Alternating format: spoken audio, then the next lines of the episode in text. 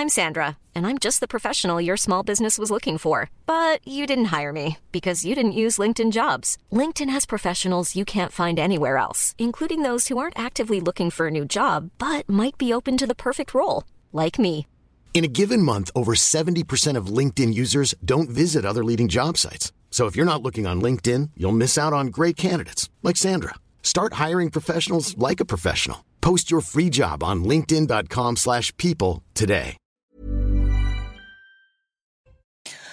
19h, c'est l'heure face à l'info. Bonsoir à tous. Euh, À 20h, Emmanuel Macron euh, doit s'exprimer. On en parlera euh, dans Face à l'info euh, ce soir. Tout de suite, la Minute Info avec Simon Guilla. Bonsoir Simon. Bonsoir Christine et bonsoir à tous. Vous le disiez donc, le président de la République s'adresse ce soir aux Français à 20h sur la situation en Israël. Ce midi, le chef de l'État a reçu les chefs des partis politiques pour un échange à huis clos sur cette situation. L'allocution du président sera bien sûr à suivre sur CNews à partir de 20h. Le bilan des ressortissants français tués dans les attaques du Hamas contre Israël continue de s'alourdir. 12 Français sont morts et 17 sont toujours portés disparus et parmi eux 4 enfants. C'est ce qu'a annoncé aujourd'hui Emmanuel Macron. Et puis le rapatriement des ressortissants français en Israël a débuté aujourd'hui. Un premier vol spécial de la compagnie Air France a décollé de Tel Aviv à 16h40 avec à son bord 380 passagers. L'objectif est de rapatrier les personnes les plus vulnérables comme les femmes enceintes ou encore les enfants isolés. Et au sommaire ce soir, alors que des familles israéliennes en appellent à Emmanuel Macron euh, pour le venir en aide, le président de la République va s'exprimer ce soir à 20h. Selon plusieurs sources, le gouvernement redoute que les images de la forte réplique israélienne à Gaza ne viennent réveiller les tensions dans les quartiers. Il faut veiller à ne pas importer le conflit. Les jours qui viennent vont être compliqués, déclarent certains ministres. Comment Emmanuel Macron pourrait-il jouer un rôle d'apaisement? Que pourrait-il dire pour soulager l'angoisse des Français L'édito de Mathieu Bocoté. Ne pas importer le conflit en France, un vœu pieux, est-ce possible N'est-ce pas déjà fait? Deux manifestations pro-palestiniennes ont lieu en ce moment même à Paris. Elles ont pourtant été interdites, question d'ordre public, comme sur cette photo hier à Nîmes. Lorsqu'on voit les propos tenus par un footballeur sur les réseaux sociaux qui montrent que la propagande du Hamas porte, il appelle au soutien indéfectible au peuple palestinien, un message à 2 millions de vues. Euh, ce n'est pas la première fois qu'un conflit israélo-palestinien est importé en France, mais qu'est-ce qui change cette fois-ci? Le chef du Hamas a appelé les musulmans à exprimer leur colère demain, vendredi. Faut-il prendre ces incitations au sérieux? Ici en France, l'analyse de Guillaume Bigot. On a cessé de le rappeler depuis samedi dernier comment l'attaque du Hamas a été aussi surprenante que celle menée par les Égyptiens et les Syriens en 1967. Ce fut la fameuse guerre du Kippour où les Israéliens, d'abord totalement dépassés, ont réussi à renverser la tendance grâce entre autres à celui qui était alors jeune général en retraite, Ariel Sharon. Quelle analogie avec cette guerre Marc Menon nous rappelle aussi à travers Ariel Sharon la difficulté de considérer l'ennemi palestinien comme un futur partenaire. Jusqu'où va la complicité dans les actes terroristes qui ont lieu en Israël? Plusieurs milliers de signalements ont eu lieu sur les réseaux sociaux pour apologie du terrorisme ou diffusion d'images extrêmement violentes. La plateforme Pharos a créé pour recueillir ces signalements et submerger d'alertes. Le gouvernement met la pression sur les plateformes numériques. En quoi ces contenus sont-ils dangereux? Et donnent-ils un écho au massacre en Israël? Le décryptage de Charlotte Dornelas. Et puis ils sont morts parce que juifs, a rappelé hier Yann Moix sur C8.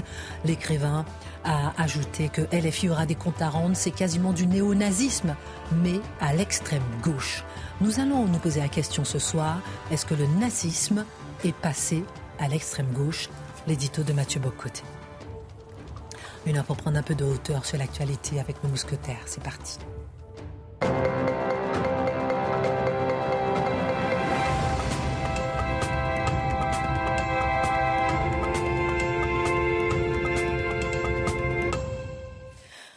Ellie a six mois. Elle attend sa mère qui a été enlevée.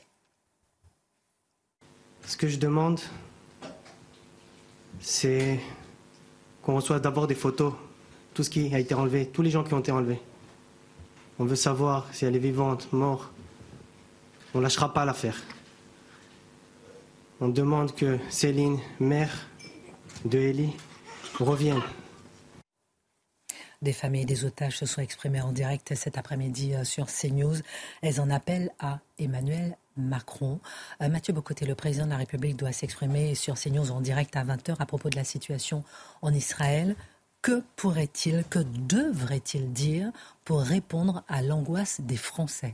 Alors, c'est la grande question. C'est-à-dire d'abord, le point de départ, c'est de reconnaître la légitimité de cette angoisse. La légitimité de cette angoisse, on peut dire que le discours du président de la République, alors pas un discours idéal, hein, ça, n'existe pas un discours idéal, mais dans les circonstances, devrait répondre à trois types d'angoisse ou de préoccupation. La première, inévitablement, c'est, je dirais, la plus simple et la plus complexe. C'est la question des otages. Il ne peut pas ne pas commencer par la question des otages, et on pourrait dire que c'est très facile, hein, de dire rendez les otages mais une fois que c'est dit, c'est assez compliqué. Parce que le pouvoir du président de la République dans les circonstances n'est qu'un pouvoir d'incantation. C'est un pouvoir moral. Il, ne, il peut réclamer, il peut prier, il peut s'agenouiller, il peut demander à tout prix, mais il n'a aucune emprise sur cela. Et tous ceux qui en ce moment se tournent vers le président de la République ou d'autres en disant faites quelque chose, eh il faut convenir qu'il y a des fois, il ne peut pas le dire mais des fois, on ne peut rien faire. Et tenir le président de la République euh, responsable ou coupable éventuellement du sort des otages, c'est ne pas comprendre qu'à Gaza, en ce moment, personne, personne à l'extérieur de ceux qui sont à Gaza n'a d'emprise sur cette situation. Pourtant, pourtant, il ne peut pas ne pas dire je ferai tout pour les libérer, mais au même moment où il dit cela, il sait qu'il ne peut pas faire grand-chose. C'est une situation paradoxale, mais je crois qu'il faut le noter d'abord pour être réaliste dans ce qu'on pourrait appeler nos attentes. Dans un deuxième temps, si on veut élargir le propos potentiel, on sait que la France, alors, fut longtemps une grande puissance en matière de politique étrangère. Il y a le basculement avec Giscard qui dit nous sommes désormais un pays de taille moyenne, une puissance moyenne, mais la France conserve le sentiment de son devoir dans le monde il y a une attente à l'extérieur de la France. On s'attend à ce que la France joue un rôle dans le monde. Personne s'attend à ce que la Finlande ou la République tchèque ou Andorre ait un rôle dans le monde, c'est comme ça, mais on s'attend à ce que la France ait un rôle dans le monde et le drame, on pourrait dire, des dernières années, c'est que la France a connu plusieurs échecs en la matière.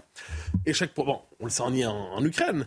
Échec, soit dit en passant, le président de la République a cherché à jouer le rôle de la tradition française. Il a cherché à être l'intermédiaire, à pousser la discussion le plus long, longtemps possible avec Vladimir Poutine pour éviter l'invasion. Donc il a cherché à jouer un rôle post-gaulien. Échec.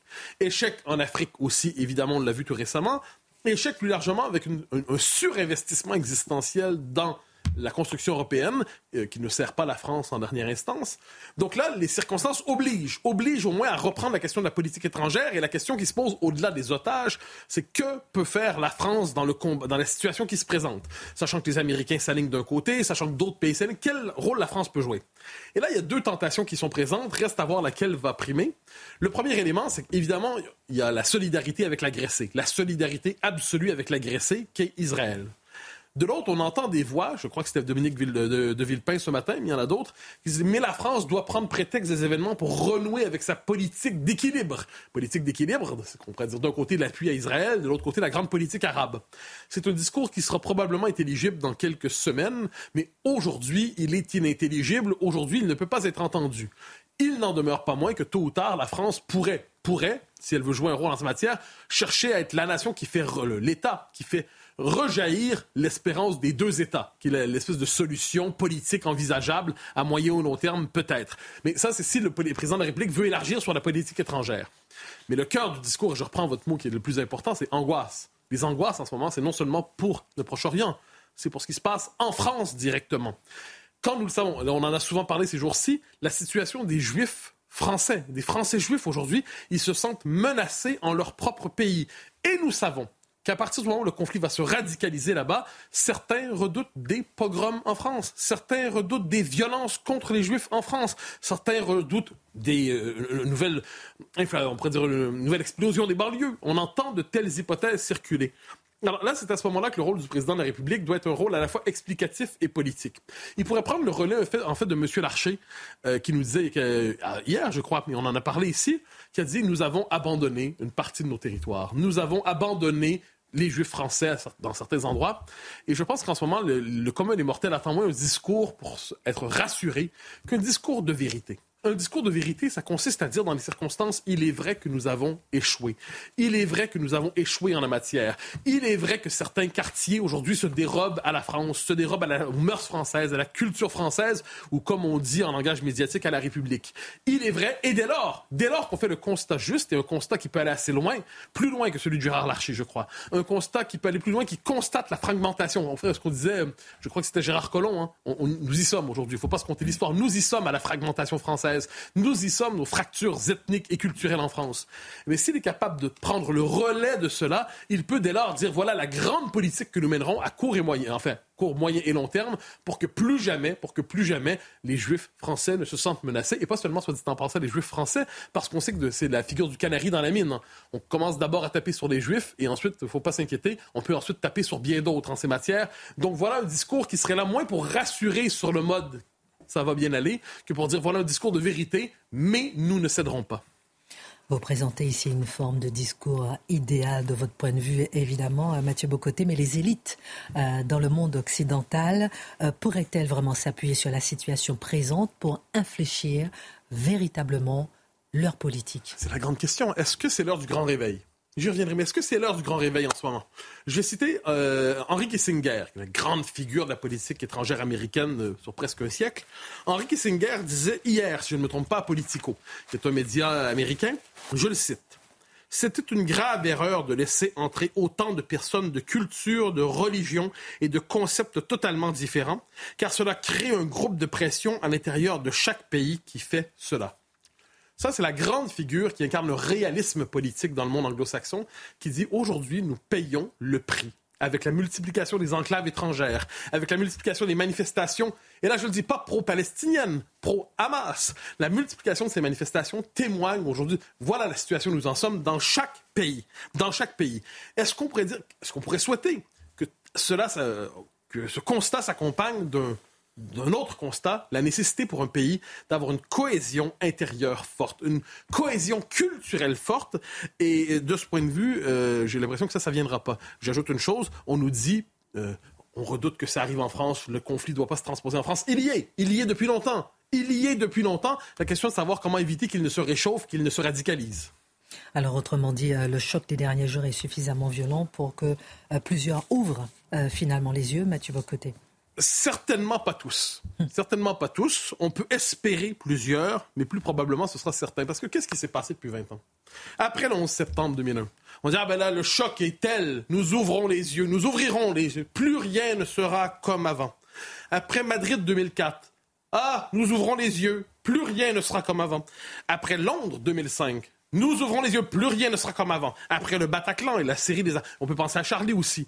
Hein? Plus rien ne sera comme avant. Eh bien non, la situation s'est aggravée chaque fois. Et les conditions de déstructuration de nos sociétés, la fragmentation ethnique, culturelle, sociale, identitaire, politique. Elle s'est radicalisée malgré tous les discours du plus jamais ça, malgré tous les discours du nous avons désormais enfin compris ce dont il est question. Bien non, la situation s'est aggravée. Donc rien n'a jamais été fait malgré tous les grands discours depuis 20 ans. On a cherché à la rigueur à colmater les brèches, mais on n'a pas cherché à réparer ce qu'on appelle en sociologie la fabrique sociale. Alors que pourrait vouloir dire, cela dit, une politique à la hauteur des circonstances? Pour répondre à l'angoisse des Français, je reprends votre, votre terme. Mais la première chose, c'est se donner les moyens d'agir. Ça implique de réviser la structure juridique de nos sociétés pour être capable de frapper véritablement ceux qui lui déclarent la guerre et sortir de cette espèce de conception dénaturée de l'état de droit qui, dans les faits, aujourd'hui, est un état paralysé. Deuxièmement, entreprendre le démantèlement réel des ghettos ethno, culturels et religieux qui se vivent aujourd'hui comme enclaves étrangères en nos pays. Ça, c'est pas exclusif à la France, il hein, ne faut pas l'oublier. Mais en France, c'est plus, c'est plus grave parce que c'est plus étendu. Donc, les démanteler. Mais ça, encore une fois, on ne le fait pas simplement en disant nous allons les démanteler. Ça implique une politique, et je dirais, je reprends la formule, ça implique aussi quelquefois des dommages collatéraux, pas des violences, mais ça implique des tensions sociales. Deux derniers tout petits points casser les groupes factieux comme les frères musulmans, on en a parlé, les, les démanteler. Et un dernier point, Gérald Darmanin a dit, c'est très intéressant, les coupables de propos antisémites en ce moment de, devraient être expulsés. Hein, qui, sont, qui sont en France et qui ne devraient pas l'être. Moi, je propose à M. Darmanin d'être plus inclusif. Pas seulement les coupables de propos antisémites, les coupables de propos antichrétiens, les coupables de propos anti-français, ceux-là aussi pourraient prendre le charter. Merci, antidémocratique. Ah bah oui, absolument. Merci à beaucoup à Mathieu Bocoté. Euh, je voulais vous montrer, avant de vous donner la parole, ces, mots quand même de la prière euh, juive pour la France. Une prière qui est prononcée par les juifs au moment du Shabbat et à l'occasion de cérémonies officielles. Seigneur, bénis et protège la République française et le peuple français. Que les rayons des extraits, que les rayons de ta lumière éclairent ceux qui président aux destinées de l'État et font régner l'ordre et la justice. Que la France jouisse d'une paix durable et conserve son rang glorieux au milieu des nations. Est-ce que maintenant, c'est à l'État français d'être à la hauteur des attentes du peuple juif? C'est ce qu'on verra à 20h avec la, location, la locution euh, du chef de l'État en direct sur CNews. En ce moment même, euh, Guillaume Bigot, euh, place de la République à Paris, des manifestants sont rassemblés, plusieurs manifestants. La manifestation est pourtant interdite, strictement interdite, des manifestations pro-palestiniennes. Pourtant, le mot d'ordre, c'est de ne pas importer le conflit est-ce qu'il n'est pas déjà chez nous? Je prends par exemple cet exemple du footballeur franco-algérien Nabil Fekir, qui a beaucoup fait parler. Il déclare Allah n'est pas inattentif à ce qu'ils font. Est-ce que vous craignez, vous, euh, Guillaume Bigot, que le conflit soit déjà chez nous? Je constate qu'il est déjà importé. Il y a ce philosophe euh, très important, ce philosophe politique qui s'appelle Julien Freund, qui a cette formule définitive c'est l'ennemi qui vous désigne à l'heure où on parle, il y a 12 Français qui sont morts, et à l'heure où on parle, il y a des dizaines de Français qui ont été pris en otage, dont quatre enfants. Donc l'ennemi nous a déjà désignés, nous, Français. On ne peut pas ne pas prendre parti, puisque l'ennemi euh, nous a déjà rangés contre lui. On n'a pas besoin de choisir notre camp, d'une certaine façon. Mais vous avez raison, Christine, de citer euh, cet international français. Il a joué en équipe de France, c'est un joueur connu suivi par un million de personnes sur les réseaux sociaux. Il y a deux millions de personnes qui ont, comme on dit, aimé euh, son message et son message, qui l'ont vu. Autant pour moi, il faut être extrêmement précis en ces matières, qui l'ont vu. Ils n'ont pas nécessairement aimé. Mais en tout cas, ça montre bien que c'est un écho. Et que son message, il est directement un message religieux, c'est vraiment quasiment un clin d'œil religieux, puisqu'il est question d'Allah, ni plus ni moins. Et c'est l'occasion de rappeler que le Hamas, qui a donc fait ce qu'il a fait, a des relais chez nous, il a des officines chez nous, il a des ramifications chez nous, et pas des moindres. Une des organisations les plus importantes qui structure l'islam en France s'appelle Musulmans de France. Ça a pris la suite de l'UOIF qui, a, changé de nom, qui s'est réorganisé d'ailleurs à l'échelle européenne. Cette organisation Musulmans de France est sortie du même ventre fécond qui a engendré la bête du Hamas. C'est la même chose, c'est les frères musulmans, c'est la même boutique. Ils ont 250 associations relais sur le territoire, des dizaines d'écoles et des dizaines de lieux de culte. Ce sont les interlocuteurs du ministre de l'Intérieur. Donc je suis d'accord avec Mathieu, il faudrait commencer déjà par euh, dissoudre euh, et, interdire cette, association. Et en réalité, euh, c'est pas la seule d'ailleurs. Il y a beaucoup, beaucoup d'autres euh, officines islamistes en France que ceux qui se réclament des frères musulmans, même origine que le Hamas. Par exemple, la grande mosquée de Paris, qui était vraiment un des piliers euh, de l'islam modéré en France. Le recteur de la mosquée de Paris, le nouveau, Shem, euh, Shems Eddin Hafiz. Moi, je connaissais l'ancien, j'étais très ami avec lui, j'allais souvent manger avec lui. Ben là, euh, là, je peux plus parler à ce personnage. Ce personnage, le 7 octobre, il a publié un communiqué pour dire que la mosquée, la grande mosquée de Paris, sera liée à la doctrine du juste milieu. La doctrine juste milieu, c'est la doctrine des fréristes. Or, ce monsieur, il a été décoré par le président de la République. C'est ça la réalité en France. Donc il y a une capitulation sur toute la ligne, euh, le pas de vague, etc., au nom de l'ordre public. Mais enfin, c'est reculer pour mieux sauter. Il y a deux indicateurs du fait qu'on est déjà, le corps social français, le corps politique français est déjà pénétré par ce problème, gangréné par ce problème. Le premier, c'est étonnant quand on y réfléchit. C'est un sondage. C'est un sondage. On peut faire dire beaucoup de choses au sondage. Je pense que ce n'est pas une vérité absolue le sondage, mais c'est un marqueur, un indicateur. Sondage IFOP. Premier tour de la présidentielle 2022, 69% des électeurs qui se disent musulmans, 69% ont voté pour Mélenchon. Voilà qui éclaire les justifications et euh, les, contorsions de Jean-Luc Mélenchon aujourd'hui, qui ne peut pas prononcer la formule euh, interdite, la formule taboue euh, terroriste pour le Hamas. Ensuite, on a cet autre indicateur, cet autre marqueur, un sondage cette fois-ci de la Fondation Jean Jaurès, bien connu, mais enfin, il faut le répéter quand même, tellement c'est stupéfiant. 74% des jeunes français, français, hein, pas des immigrés, des français, de moins de 25 ans, 74% placent l'islam là et la République française là. C'est ça la réalité de notre pays aujourd'hui. Donc bien sûr qu'on peut légitimement craindre que ce tweet, par exemple, de ce footballeur ne fasse que dire tout haut en fait, ce que beaucoup de nos compatriotes pensent tout bas.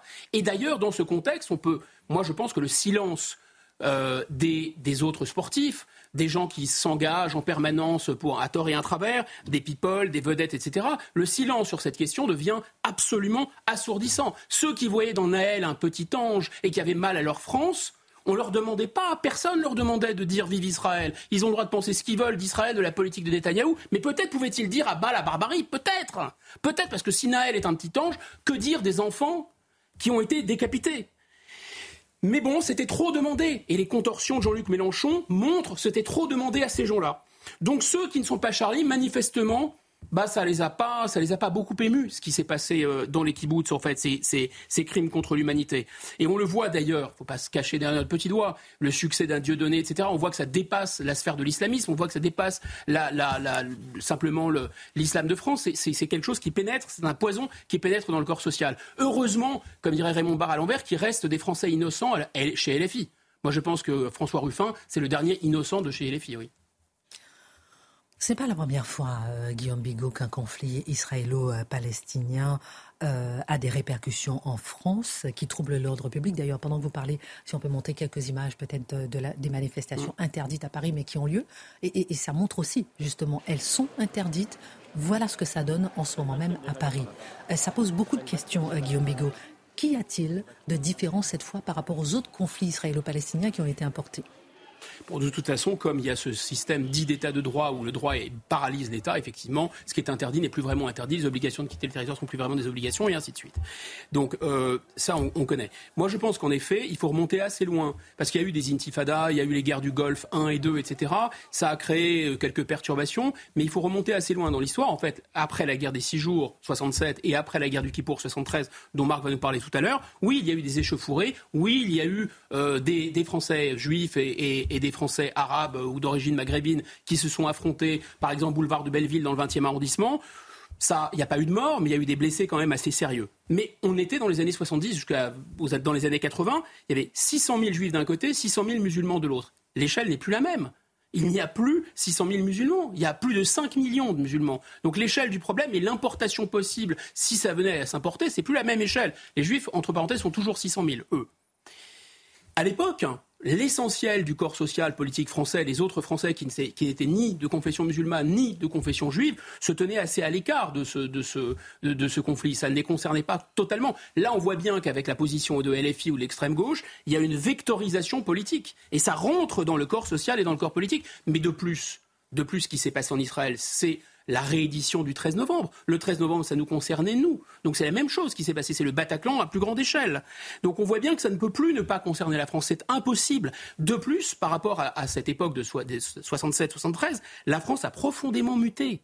Le ciment national s'est effrité. C'est-à-dire que la France, là encore pour paraphraser le, d'autres personnes, le général de Gaulle cette fois-ci, la France n'est plus une nation d'élite fière d'elle-même et dominatrice en réalité. La, fierté collective de la France, la capacité à se défendre, à défendre euh, et avoir une confiance en soi et à, et à maintenir l'ordre sur son territoire, c'est complètement effrité. Et c'est d'ailleurs pour ça que beaucoup de nos compatriotes juifs se sont dit mais on n'est plus en sécurité en France, allons en Israël, là on y trouvera vraiment un drapeau, là on y trouvera vraiment un peuple, là on y trouvera une vraie, une vraie véritable fierté, comme les Corses redeviennent Corses d'ailleurs. C'est assez normal. Or, les musulmans font partie du corps national. Donc eux aussi, finalement, ils ne trouvent plus dans la nation de quoi euh, se sentir fiers et il n'y a plus un ciment suffisant. On ne va pas s'apesantir sur les raisons, elles sont multiples, on les connaît, qui ont effrité ce ciment. Et là, je pense que faut, le cœur du problème, c'est que la cause palestinienne, effectivement, a muté. De cause nationale anti-impérialiste pendant la guerre froide, après le 11 septembre, c'est devenu un symbole de la lutte euh, islamique mondiale. Voilà. Et pour un jeune Français maghrébin, pendant très longtemps, s'identifier à la cause des Palestiniens alors qu'il était ni palestinien et même plus maghrébin en réalité français, c'était un peu absurde de se mettre un pied sur la tête. Là, lorsque le chef du Hamas fait appel à la Oumma mondiale, à la nation musulmane, quand on est un musulman extrêmement croyant, la nation, ça n'a aucune importance. On appartient à une communauté mondiale qui est la communauté des croyants. Et quand quelqu'un vous dit, eh bien, la mosquée d'Al-Aqsa, troisième lieu de l'islam, il faut le libérer, ça touche quelque chose en vous. Donc c'est beaucoup moins artificiel et c'est beaucoup plus réel d'une certaine façon, cette identification. Parce que la France est transformée et parce que les jeunes Français de religion musulmane, beaucoup d'entre eux sont tombés dans le piège de l'islamisme. Le chef du Hamas, a appelé tous les musulmans demain, vendredi 13 octobre, à exprimer leur colère Est-ce que c'est dangereux? Ah bah, C'est extrêmement dangereux. En plus, on sera à l'anniversaire du, du Bataclan, entre parenthèses. Euh, j'espère qu'il va rien arriver, bien sûr. le 13 novembre. Hein. Ce serait le, euh, le 13 novembre, pardon, et pas le 13 octobre, excusez-moi. Mais en tout cas, il y a déjà eu, si on en croit, ben, on en croit, il fait bien sûr le croire sur parole, c'est le ministre de l'Intérieur, ses propos ne sont pas à prendre à la légère, plus d'une centaine euh, d'attaques et de menaces antisémites, dont euh, des drones qui ont été trouvés, dont euh, des gens qui se présentaient dans des synagogues avec des couteaux. Il y a eu 25 interpellations, il y a eu 2500 signalements sur la plateforme Pharos, et on, est, on sait qu'on n'est qu'au début, puisque l'intervention terrestre de Tsahal est quasiment inévitable et qu'effectivement les images vont fournir des prétextes. Or, comme je l'ai déjà dit ici, les commandos de Daesh, commandos Daesh ont pénétré en Europe euh, au mois de mai, et comme on l'a aussi rappelé, Al-Qaïda a nommément désigné la France, a pointé la France à la fin de l'été. En plus de ces équipes de professionnels qui sont et des cellules dormantes, il y a une foultitude d'individus qui peuvent prendre un couteau, euh, transformer un véhicule en arme, etc. Et donc effectivement, ce conflit potentialise ce risque. Bien sûr, comme on l'a déjà dit aussi, il suffirait d'une étincelle pour embraser, pour faire en sorte que les banlieues s'embrasent. Et la dernière fois, on souvenez-vous, les dealers avaient sifflé la fin de la récréation et avaient tenu bon les armes. Les armes n'avaient pas été entre les mains des émeutiers parce que les dealers voulaient reprendre le business. Mais là, attention, ces dealers ils sont eux aussi travaillés par cet islamisme. Et donc, quand on, quand on touche cette fibre, en quelque sorte, et quand on appelle à un soulèvement religieux, c'est très Enfin, ça pourrait effectivement partir d'un moment à l'autre. C'est ça le, sujet. Donc on ne comprend pas bien pourquoi il n'y a pas au moins la dissolution euh, des officines des frères musulmans. ici, vous voyez donc les images en direct, euh, place de la République, euh, de manifestations pro-palestiniennes qui ont été interdite pour éviter euh, justement tout ce qui est trouble à l'ordre public. On marque une pause et puis on revient justement sur ce sujet. À tout de suite.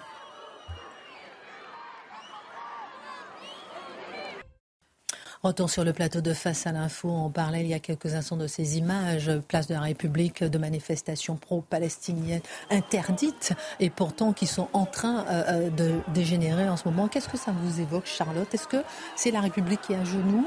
Les consignes qui ne sont pas respectées, la gauche qui a finalement réussi à, à, pouvoir euh, lever un peu ces manifestations, inciter ces manifestations? Sur ce sujet en particulier, je pense que la gauche court après plutôt qu'elle n'incite quoi que ce soit. C'est à mon avis en ce qui concerne euh, notamment la France insoumise. Et après, euh, qu'est-ce que ça m'inspire? C'est-à-dire que tous les jours dans ce pays, il y a quelque chose qui est interdit, qui est fait quand même. Donc je, suis un peu affligée à force. Et là, je m'extrais même de ce qui est en train de se passer. C'est-à-dire que je ne sais même pas pourquoi il continue à prononcer des interdictions, c'est quasiment encore plus ridicule. Enfin, ça affaiblit, non mais ça affaiblit encore un peu plus l'autorité. Vous savez, de dire de manière extrêmement euh, euh, martiale, c'est interdit pour être sûr que deux heures après ça se fait quand même, je ne comprends pas. Ah, c'est la preuve d'une inhumanité d'une religiosité chez de nombreuses personnes, parce que c'est pas c'est pas pour un territoire palestinien là, c'est pour défendre le Hamas. Et le Hamas, c'est un mouvement religieux.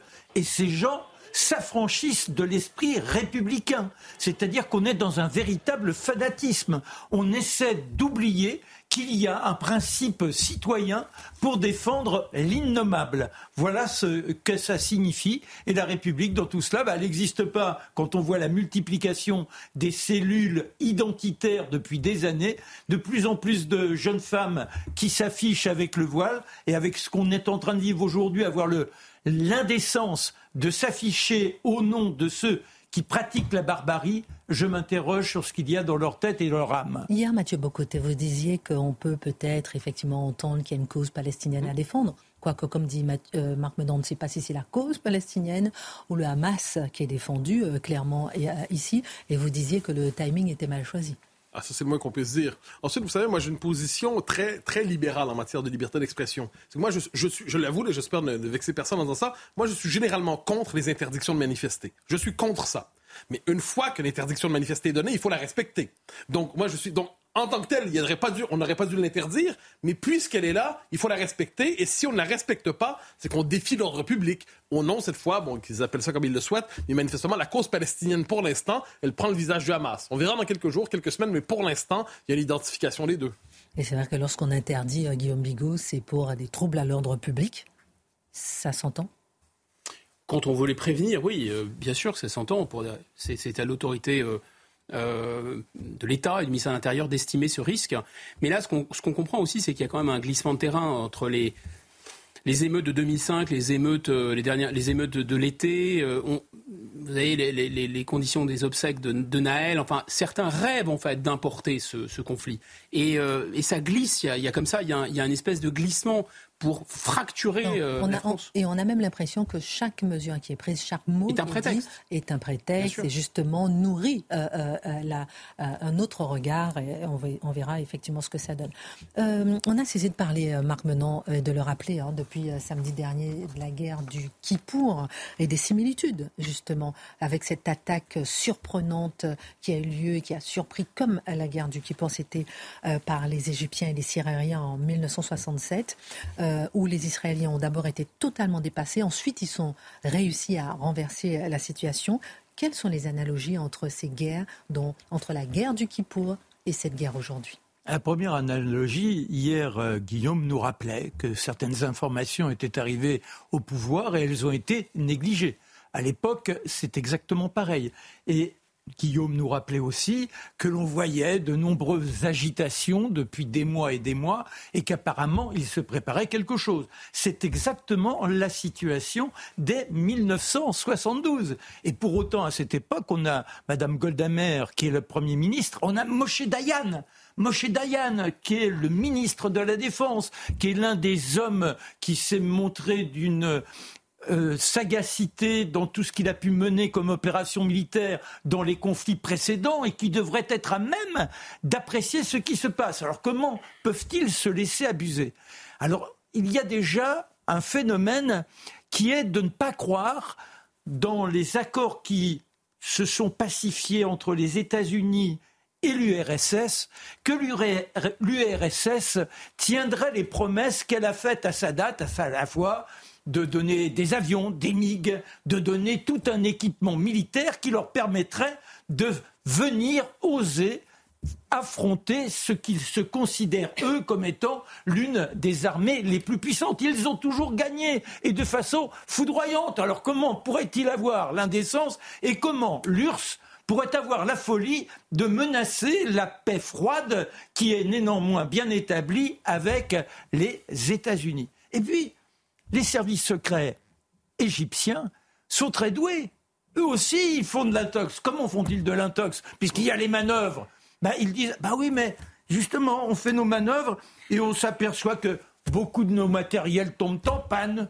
Oh, notre personnel, il n'est pas à la hauteur, on manque d'effectifs. C'est-à-dire que là, on a la sensation que ces gens, ils ont beau s'agiter, ils ne seraient pas capables de mener la moindre attaque. Alors, forcément, quand on veut y croire et qu'on est sûr de soi, ça rassure. Et puis, il y a ce fameux mur qui est construit, ces fortifications, c'est comme nous en, 40, hein, la ligne Maginot, avec ça on est tranquille, rien vous arrive, vous imaginez la ligne Maginot, qui pourrait passer cela D'autant que dans le Sinaï, on a prévu de pouvoir, s'il y avait des attaques de chars, avoir une réplique au napalm et on anéantirait de façon foudroyante ceux qui auraient cette folie de s'enfoncer dans le désert avec des blindés. Et pour autant, eh bien, le 6 octobre, soudain, à 14 heures, il y a cette déferlante dans les airs, des avions partout, les bombardements qui sont ciblés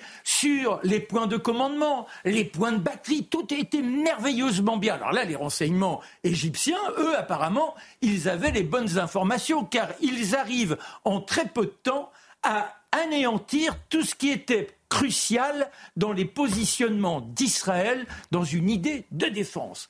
Et puis, ils sont tellement dans cette capacité de se dire, les Égyptiens, qu'ils peuvent attaquer sans la moindre réplique, qu'ils prennent la précaution de pouvoir bénéficier des missiles anti-sol-air, des missiles anti-chars, et en étant bien positionnés, en ne franchissant pas un certain seuil, se contenter déjà de déborder le canal de Suez et aller se positionner comme, euh, à la limite, euh, ce qui s'est passé en France durant la guerre de 14, c'est-à-dire toc, comme s'il y avait des tranchées. Et on franchit une certaine distance et au bout de 15 kilomètres, on se dit maintenant, attendons voir ce qui se passe. Et la situation s'enlise comme ça. On ne va pas prendre l'ensemble des événements, mais là, ils ont plus de 60 millions qui sont en position et qui semblent indéboulonnables. Forcément, il y a une réaction. M. Zayan, il a levé, comme on le voit aujourd'hui, les réservistes. On essaie de prévoir la réplique, mais on n'imaginait pas quand même qu'ils étaient aussi bien dotés sur le plan de l'armement. Et il y a un homme qui va s'avérer essentiel. Cet homme, c'est Ariel Sharon. C'est-à-dire qu'à un moment donné, alors qu'on a le sentiment qu'effectivement les Égyptiens, on ne pourra pas les déloger, il arrive à percer, à créer une brèche entre l'armée du Sud et l'armée du Nord des Égyptiens. Qui est cet Ariel Sharon? C'est un personnage qui agit tout seul. C'est-à-dire que c'est un de ces rebelles. Vous savez, ces grands commandants, ceux qui dans les guerres jouent un rôle essentiel en dehors des états-majors, ceux qui ne veulent pas avoir le beau képi, ou qui de toute façon n'en font qu'à leur tête, ceux qui ont le sens d'une stratégie inimaginable. Des commandos, ce sont eux qui jouent les rôles essentiels. Il est né à la fin des années 30 et ses parents avaient été victimes des pogroms. Ils sont venus se réfugier là, sur ce qui n'est pas du tout la terre promise, mais cette terre qui pourrait peut-être un jour permettre aux Juifs de retrouver une façon de pouvoir vivre sans avoir à subir les humiliations que j'évoquais hier. Alors il, y a un petit, une sorte de, de petit chant c'est dans des conditions extrêmement pénibles parce qu'on est aux portes du désert. Il est là, on lui demande très vite d'avoir son bâton pour aller contre ceux, les terroristes qui viennent menacer ces colons qui ne sont pas des colons, qui sont simplement des gens qui veulent vivre de l'espérance d'avoir une terre de paix. À 14 ans, il entre dans la Ghana. La Ghana, c'est l'armée mais l'armée qui n'est pas encore officielle, puisqu'il n'y a pas d'État, l'armée clandestine israélienne. Et ce gars-là, il a un pouvoir de fascination chez ceux qui sont à côté de lui. Il sait les, les, les prendre, les entraîner, et ça, c'est ce qui fera toujours sa force. Il montera les échelons. Et après, que l'État d'Israël a été proclamé, qu'il y a la guerre civile parce que la réplique des Arabes, c'est lui encore qui, dans sa façon d'agir, réussit à mener des opérations essentielles. Moshe Dayan lui demande même de créer un commando, le commando 101. ce commando aura des infiltrations pour essayer de lutter contre ce sang qui coule trop souvent sur des opérations qui viennent contester ce qui a été accordé aux Israéliens. Et ça, ça lui donne une haine. Il dit c'est pas possible que le sang coule autant, tant et si bien qu'il y a un village, un village en Jordanie, Kibia. Et ce village, il y a des Israéliens qui sont assassinés. Et ils décident de mener une opération, une infiltration. Et c'est là que dans la réplique, oui, on n'est pas spécialement plus je dirais, humain que les autres. Il y a 70 morts parmi les civils. Il dirait pourtant, j'avais dit qu'ils quittent leur maison, ils ne l'ont pas fait. Voilà qui est Ariel Sharon, un homme déterminé, il deviendra ministre bien plus tard, mais qui n'a jamais obéi à ses chefs. Merci beaucoup, euh, Marc Menant, pour ce regard sur Ariel Sharon, qui est devenu, après effectivement Premier ministre. Euh, on apprend qu'Israël a décidé de former un gouvernement d'urgence et qui vient d'être entériné par le Parlement pour la durée de la guerre. Quelles seraient peut-être justement, pour rebondir au niveau diplomatique, les possibilités, les pistes peut-être pour avancer selon vous? J'ai cherché un peu mes notes au niveau diplomatique. Anthony Blinken euh, se rend sur place au Qatar. quelles seraient les pistes pour éventuellement avancer? Ben, à, court terme, il n'y en a pas vraiment. Il faut être honnête. Nous sommes dans un espèce de blocage. À moyen terme et long terme, j'y reviens, euh, plusieurs disent en ce moment la solution des deux États, elle est enterrée, ça ne veut plus rien dire, c'est fini. Ariel Sharon était, lui, pour les deux États. Et, je pense qu'on ne peut pas faire l'économie de cette solution à moyen et mm. long terme. Mm. C'est-à-dire que, et, cela dit, Finkielkraut, je me permets de le citer souvent, son entretien dans le Figaro était passionnant. Il dit on ne pourra véritablement constituer un État national palestinien que s'il est purgé, s'il est délivré du cancer de l'islam radical. On, on voit, donc, mais à court terme, il n'y a pas de solution. À court terme, on est dans le tragique avec une majuscule, et à moyen long terme, on peut réanimer cette, euh, cet horizon. C'est idéal. Dans un instant avec vous, euh, Mathieu Bocoté, on parlera du, euh, du nazisme. Yann Moix dit que le nazisme est passé à gauche, voire à l'extrême gauche. On Il en venait d'ailleurs. Comment bah, le, nazisme, euh, dire, oui, tout à fait. une tendance révolutionnaire plus complexe qu'on ne le dit. absolument, on en parlera euh, justement, parce que maintenant ça saute un peu aux yeux. On va essayer de comprendre comment ça s'est passé. Euh, à, à, Charlotte, on va s'intéresser sur ce qui se passe sur le numérique, un peu la guerre du numérique.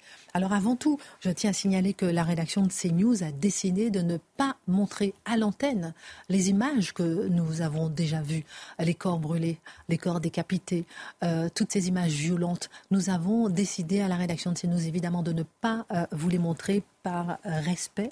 Mais plusieurs milliers de signalements euh, ont eu lieu sur les réseaux sociaux pour apologie du terrorisme ou diffusion d'images extrêmement violentes. La plateforme Pharos a recueilli plusieurs signalements et est submergé d'ailleurs par les signalements. Le gouvernement a décidé de mettre la pression sur le numérique. Est-ce que vous pensez que justement cette propagande numérique donne un écho à la propagande du Hamas ah, que ça donne un écho, c'est absolument indiscutable. C'est-à-dire que les, réseaux sociaux, ça donne un écho à absolument tout d'ailleurs, et donc aussi à la propagande de guerre, quelle qu'elle soit d'ailleurs. C'est-à-dire qu'une fois que vous pouvez communiquer avec une étendue mondiale sur n'importe quoi, évidemment que c'est un écho considérable.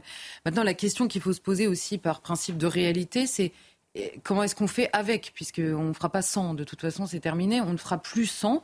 Donc c'est une question qui se pose tout le temps. Alors on a entendu ce matin à la fois le commissaire européen euh, Thierry Breton et en France Gérald Darmanin et Jean-Noël Barrot, qui est le ministre du numérique, expliquer qu'à partir de la semaine prochaine, ils allaient recevoir les responsables des réseaux sociaux et, je cite euh, notre ministre en question, taper du poing sur la table. franchement, moi, quand j'ai lu ça, c'est-à-dire que je, je, leur reproche pas hein, de vouloir essayer de faire quelque chose, mais on entend tellement cette détermination vis à -vis des réseaux sociaux à peu près toutes les semaines pour un nouveau sujet qu'on finit par euh, laisser passer la nouvelle sans trop euh, s'y attarder, en tout cas sur le bras de fer, on va dire, entre l'État, même l'Union européenne, et ses réseaux sociaux. Puisque, un, la question éternelle, c'est comment les forcer, alors qu'ils sont, en tout cas, le, comment dire, l'univers dans lequel évoluent ces réseaux sociaux, ces plateformes, sont infiniment plus puissants euh, que les États eux-mêmes. Donc, quelle, est la marge de manœuvre très exactement Et ensuite, ce que disaient les ministres, c'est le but, c'est supprimer les contenus illicite et identifier les auteurs. Mais là encore, c'est l'éternelle question. C'est-à-dire que déjà dans des affaires criminelles sur lesquelles enquête la police, identifier les auteurs, ça peut prendre des mois et des mois, voire euh, euh, ils peuvent avoir affaire à un blocage. Donc vous voyez que c'est une question qui dépasse, là encore une fois, de loin euh, la situation présente. Et c'est à chaque fois, on a envie de faire quelque chose et objectivement, on n'y arrive pas. En tout cas, pas encore, si ce n'est sur la question de la modération des contenus, mais qui dépend énormément du bon vouloir et des chartes internes des réseaux sociaux. Et qui par ailleurs pose d'autres problèmes, c'est quand des gouvernements, donc des, responsables politiques, exigent d'entreprises privées qu'elles gèrent elles-mêmes par leurs propres chartes la modération de ce qui se dit sur les réseaux sociaux, ça pose une autre question accessoirement. Donc ce n'est pas non plus euh, euh, la solution à tous nos problèmes. Alors évidemment, il y a plusieurs débats, encore une fois, qui s'entremêlent. Il y a la question, en effet, de la violence, il y a la question des fake news, il y a la question des propagandes. Donc, un, il y a la question du rapport à la vérité. Et le rapport à la vérité mis entre les mains des réseaux sociaux au moment où, comme dans n'importe quelle guerre, on a affaire à une propagande qui est invérifiable en temps réel, euh, et c'est vrai, tout le temps, dans tous les conflits. Donc qui décide de ce qui relève de la propagande ou pas Vous, n'aurez pas du tout les mêmes réflexes forcément dans les différents pays. Or, c'est évidemment des plateformes qui existent dans le monde entier. Dans n'importe quel conflit, entre guillemets, euh, il y, a, y, a, une barricade et il y a deux côtés. Hein. Donc comment vous faites? Qui décide de quelle propagande est autorisée, laquelle est interdite? À l'échelle du monde entier Comment vous faites Qui décide de ça Là, encore une fois, on peut avoir beaucoup de bonnes intentions de ce côté-là. Je, ne vois pas la solution. Et si ce sont les réseaux sociaux eux-mêmes qui le font, on risque d'avoir quelques surprises. Peut-être pas sur ce conflit-là, mais sur le prochain. Donc c'est aussi une question qui doit euh, nous habiter. Ensuite, évidemment, ça pose la question de la liberté, de la frontière, pardon, qui existe entre eux. La question de la liberté d'expression, celle de l'information, celle de parce que l'information, elle appartient à tous sur les réseaux sociaux. Tout le monde est à la fois informe ou ou désinforme. donc là, encore une fois, les réseaux sociaux n'appartiennent pas à des médias reconnus.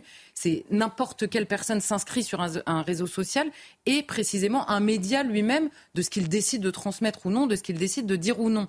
Donc là, encore une fois, c'est le principe même du réseau social qui est mis en cause si l'information euh, doit être vérifiée par une autorité euh, légitime. Et légitimée, encore une fois, par qui quand c'est à l'échelle du monde Vous voyez que les questions, elles impliquent quand même de, des questions bien plus larges que la question simplement de ce qui nous occupe aujourd'hui. La question de l'image, la question du mensonge, la question de la propagande.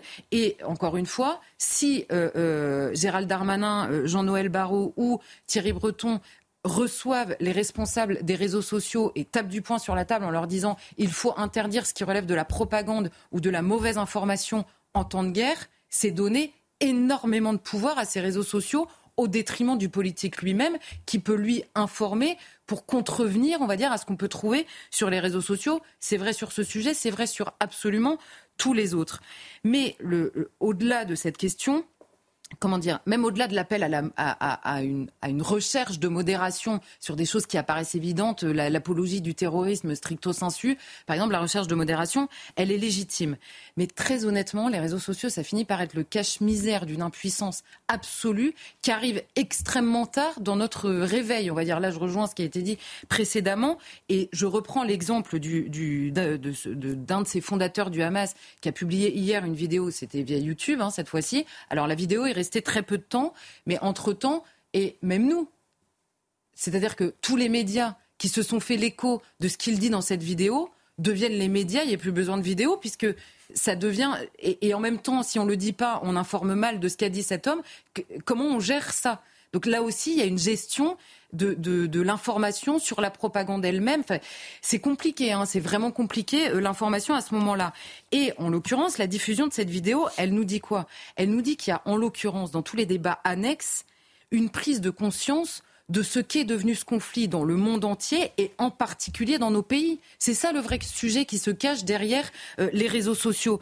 D'abord, c'est un conflit qui déstabilise initialement depuis 70 euh, ans et 50 ans euh, encore plus fort, qui déstabilise toute une région et qui a fini par déstabiliser le monde entier parce que tout le monde s'est positionné dans ce conflit par le biais d'intérêts, par le biais de proximité politique ou de proximité religieuse, puisque dans cette région du monde, tout est religieux et toutes les affinités sont religieuses, et aussi par le biais des populations, évidemment. Or, qu'est-ce qu'on voit? Quand le conflit, il s'exporte de manière extrêmement réduite, c'est-à-dire réduite à, une, comment dire, un positionnement binaire. Je reprends mon exemple de la barricade. Il y a deux côtés, vous choisissez le vôtre. Bon, et eh ben dans cette, dans cette exportation du conflit, en France, en Europe et en Occident plus largement, il y a d'abord, et on le voit dans tous les mots qui sont en train de ressortir, dans, dans la, le, le fait qu'en Occident, le, premier réflexe, évidemment de se référer à la Seconde Guerre mondiale. Évidemment que l'attachement à Israël, à la défense d'Israël, c'est particulièrement vrai avec les Américains qui parlent depuis toujours d'une défense inconditionnelle d'Israël, c'est évidemment lié à ça.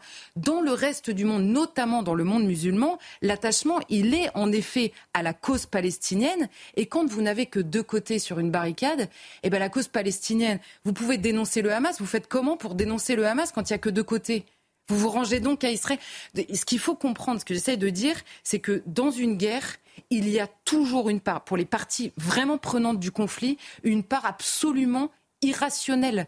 Vous, vous, pendant le temps du conflit, vous, avez, vous allez toujours fermer les yeux sur une partie de ce conflit, euh, euh, ne pas vous attarder sur tel acteur du conflit qui vous fait honte ou qui ne vous fait pas honte, ou d'où vous pensez avoir besoin ou d'où vous pensez ne pas pouvoir vous détacher. Et ce qui nous arrive aujourd'hui, c'est que nous sommes nous-mêmes, par le biais des, des, des gens qui sont, enfin là en l'occurrence d'une importation de population, nous avons en notre sein une partie prenante de ce conflit.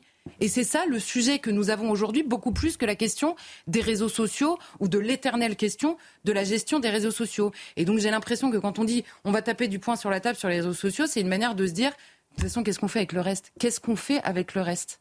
Et c'est d'ailleurs l'image de ces manifestations ici ou là. Euh, qu'est-ce qu'on fait avec ça? On peut dissoudre, on peut interdire des manifestations. Il reste les personnes et toute la charge qu'elles ont en elles, toute la culture et tout ce qui est inhérent à la culture et à l'attachement euh, qu'elles ont.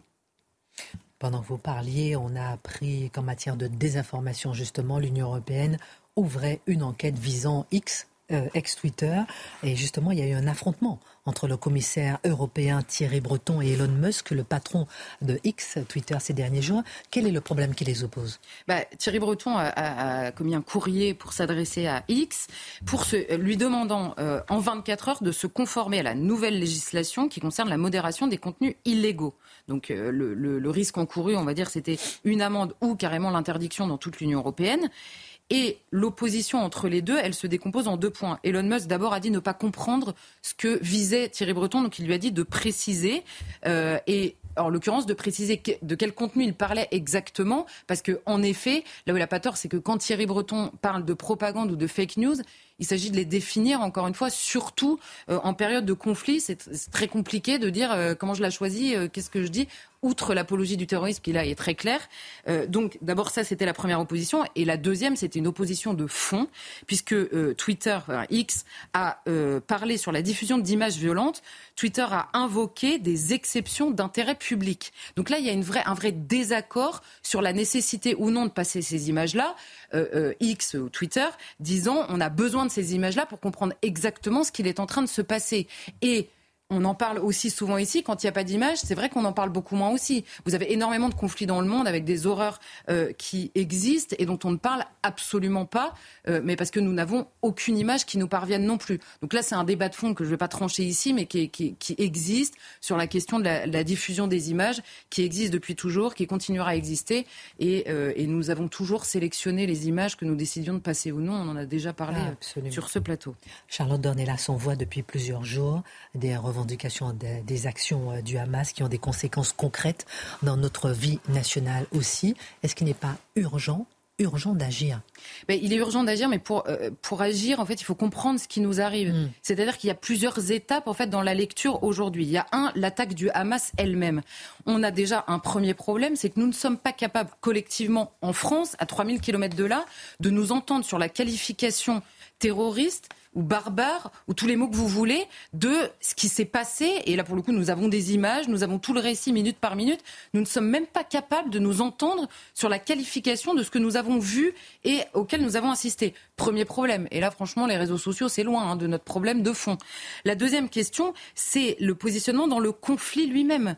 Et là, encore une fois, le rapport à la propagande, à la confusion, au positionnement dans ce conflit, c'est un, une deuxième question qui se pose à nous. Et là, pardon, mais il faut quand même qu'on accepte quelque chose en France, c'est que quand il y a une guerre, on ne peut pas imposer un récit qui s'impose au monde entier. On l'a déjà vu sur la question de tous les conflits qui ont précédé, il, doit y avoir une place pour le désaccord rationnel. Et vous avez bien vu que j'ai séparé la question du conflit de la question de la qualification du Hamas. Mais ces deux problèmes se posent aussi à nous. Et enfin, il faudrait qu'on arrête d'avoir le réflexe réseaux sociaux à chaque fois qu'on a un problème dans ce pays. C'est-à-dire l'ensauvagement, c'est les réseaux sociaux, les émeutes, c'est les réseaux sociaux, l'hypersexualisation, c'est les réseaux sociaux, euh, le, conflit au Proche-Orient, c'est les réseaux sociaux, euh, le vote du Brexit, c'est les réseaux sociaux. Bon, il y a un moment, il faudrait qu'on ait une réaction un peu plus mûre sur ce qui nous arrive. On verra ce que dira le chef de l'État dans quelques minutes seulement. Mathieu Bocoté, l'écrivain Yann Moix euh, affirmait hier soir sur C8 que LFI aura des comptes à rendre. C'est quasiment du néo-nazisme, mais à l'extrême gauche. La formule en sans doute a fait réagir. Vous souhaitiez revenir là-dessus Oui, bon, Yann Moix, on apprécie ou non comme écrivain, je suis dans la deuxième catégorie, mais euh, ce qu'il cherche à dire avec d'autres, plusieurs cherchent à le dire, c'est que LFI aujourd'hui euh, un rapport trouble, plusieurs l'affirment à tout le moins, avec l'antisémitisme. LFI a un rapport trouble avec euh, la violence, l'appel à l'insurrection, une logique révolutionnaire. Donc, prenez tout ça ensemble. Plusieurs cherchent à dire LFI, c'est une autre manière de dire aussi, LFI est peut-être en train de devenir le parti repoussoir dans la vie politique française. Mais moi, ce qui me frappe, et vous me permettrez ce petit détour historique, c'est qu'il euh, y a un autre chemin qui conduit à la politique actuelle de LFI qui ne passe pas par le nazisme, mais qui passe par une histoire de la gauche à part entière. Mais, mais puisque la gauche est persuadée d'avoir un passé immaculé, une mémoire irréprochable, elle tend à oublier ses propres dérives au fil de l'histoire. Deux éléments simplement qui nous remontent aux années 50, 60, 70. L'antisionisme tel qu'on l'a connu c'est une idée à bien des égards soviétique. Il ne faut pas oublier que c'est l'URSS qui a théorisé à bien des égards l'antisionisme tel qu'on le connaît aujourd'hui. Hein? L'URSS, c'est pas l'Allemagne nazie, c'est l'autre pôle totalitaire du XXe siècle, mais dont certains se réclament encore aujourd'hui. Ensuite, l'extrême gauche, reprenons cette formule des années 70. Citons une figure connue aujourd'hui, M. Plenel, Edwy Plenel, qui, après le massacre de Munich, hein, on s'en souvient, il écrivait à l'époque dans Rouge, le journal de la Ligue communiste révolutionnaire. Je cite, et je parlerai lentement cette fois. L'action de Septembre Noir, hein, les terroristes, a fait éclater la mascarade olympique, a bouleversé les arrangements à l'amiable que les réactionnaires arabes s'apprêtaient à conclure avec Israël. Les accords de Braham aujourd'hui. Aucun révolutionnaire ne peut se désolidariser de Septembre Noir. Nous devons défendre inconditionnellement, face à la répression, les militants de cette organisation, qui venaient de commettre des meurtres. À Munich, la fin si tragique, selon les Philistins de tout poil, qui ne disent pas de mots de l'assassinat des militants palestiniens, a été voulue et provoquée par les puissances impérialistes et particulièrement Israël. Il fut froidement décidé d'aller au carnage. Ça, c'est le discours qu'on entend aujourd'hui, aujourd'hui, à propos d'Israël dans cette gauche radicale. Alors, je prends la peine de dire, il faut le dire, M. Plenel a condamné ses propres propos euh, en 2018, quand on les a révélés. Il a dit, je n'assume plus de tels propos, c'est dans un tout autre contexte. Notez, il ajoutait, cela dit, à ce moment-là, que c'est une position qui était plutôt banale dans la gauche radicale, que c'était aussi celle de Jean-Paul Sartre, euh, que c'était une position qui était fréquente dans la gauche radicale de l'époque. C'est intéressant comme propos. Est-ce qu'on pourrait écrire une histoire du rapport trouble aux Juifs dans la gauche radicale? Je l'ai dit, M. Plenel récule ses propos aujourd'hui, mais c'est intéressant de raconter cette histoire, parce que la position de l'FI aujourd'hui, elle était présente dans les années 70. Mais la gauche radicale ne risque-t-elle pas de sortir profondément abîmée de la présente séquence politique ah ben c'est ce que plusieurs se demandent. Est-ce que, est que finalement il va y avoir un basculement des pôles? Est-ce que le parti repoussoir va devenir LFI est-ce que, et la question qu'on se pose, hein, vous savez, en politique, c'est la formule de Yann Moix, on est toujours à la recherche depuis 45 du nouvel Hitler. Euh, où est le nouvel Hitler? Bon. Et à partir de là, c'est de là la formule maladroite de Moix, qui effectivement n'est pas un penseur politique, donc il va avec quelques facilités. Mais ce qui est intéressant néanmoins, c'est qu'on se dit, est-ce qu'aujourd'hui, LFI, dans la gradation du mal politique, est-ce que LFI est en train d'arriver au sommet du mal politique? Je ne sais pas si cette formule-là, on doit l'utiliser, mais ce qui est certain, ce qui est certain, c'est que LFI, aujourd'hui, sent véritablement que plusieurs sentent qu'une ligne rouge a été franchie, un interdit a été franchi, un tabou qui allait être transgressé. Et de ce point de vue, il se pourrait, j'en suis pas certain que LFI joue le rôle désormais du repoussoir absolu dans la politique française. J'en suis pas certain, cela dit. Il n'est pas inimaginable de penser que les, rôles traditionnels demeurent. Merci beaucoup. L'allocution euh, d'Emmanuel Macron tout de suite. Planning for your next trip? Elevate your travel style with Quince. Quince has all the jet setting essentials you'll want for your next getaway, like European linen, premium luggage options, buttery soft Italian leather bags, and so much more. And is all priced at 50 to 80% less than similar brands. Plus, Quince only works with factories that use safe and ethical manufacturing practices. Pack your bags with high-quality essentials you'll be wearing for vacations to come with Quince. Go to quince.com/pack for free shipping and 365-day returns.